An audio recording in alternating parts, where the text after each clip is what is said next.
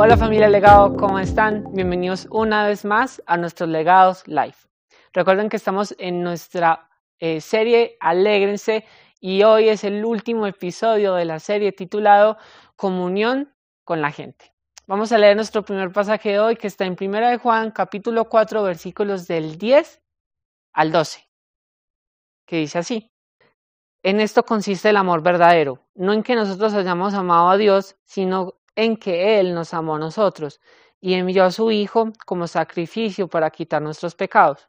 Queridos amigos, ya que Dios nos amó tanto, sin duda nosotros también debemos amarnos unos a otros. Nadie jamás ha visto a Dios, pero si nos amamos unos a otros, Dios vive en nosotros y su amor llega a su máxima expresión en nosotros.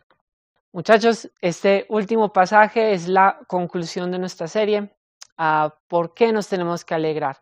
Recordemos que hemos hecho todo un recorrido por ser la luz, hablamos del amor, hablamos de tener comunión con Dios y todas esas virtudes y todas esas cosas que eh, el apóstol Juan nos dice que debemos de hacer ah, concluyen en lo siguiente y es que cuando nosotros somos luz, cuando nosotros amamos, cuando nosotros tenemos comunión con Dios, ah, hay algo que pasa automáticamente y es que nosotros empezamos a amar a la gente. ¿Cierto?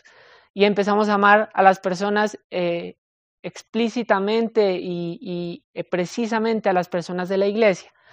Ahora, hay gente que dice que ama a Dios o que tiene comunión con Dios, pero no le gusta y no le agrada tener comunión con su iglesia. Bueno, esas personas necesitan leer este pasaje porque tristemente eh, a veces creemos que amar a Dios es algo completamente ajeno o completamente aparte de amar a su iglesia o amar a las personas con las que Dios nos ha rodeado.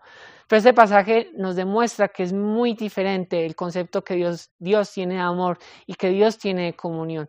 Dios no busca que tengamos comunión uno con otros para vivir vidas egoístas, sino para usar todos los elementos y todas las cosas que Él mismo nos dio para bendecir su casa, para bendecir a las personas y en especial para bendecirnos entre nosotros.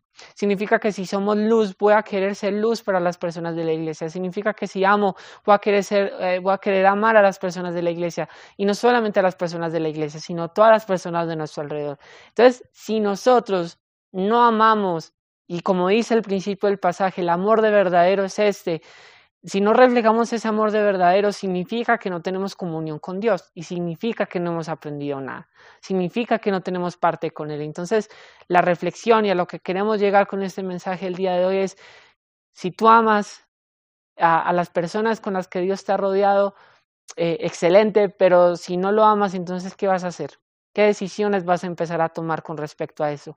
¿Qué vas a hacer para empezar a tener no solamente más amor por las personas, sino tener una relación personal con Dios para que ese amor aflore de manera natural en ti? Si no haces esto, entonces eh, tristemente llamamos a Dios mentiroso, como también eh, eh, pusimos y hablamos pasajes más atrás. Y si hemos pecado y ese pecado ha ablandado nuestro corazón y no ha permitido que el amor de Dios aflore de él, también dice la palabra que tenemos un abogado y que ese abogado vela por nosotros.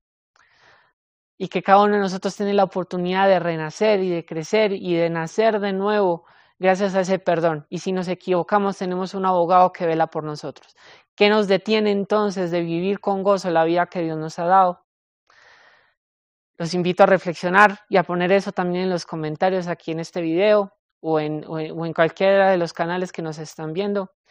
Y familia Legado, muchas gracias por este tiempo, por compartir esta serie tan especial con nosotros. Recuerden uh, comentar, recuerden compartir cada uno de estos mensajes y recuerden que hemos sido llamados a hacer influencia y hemos sido llamados a dejar un legado. Bendiciones.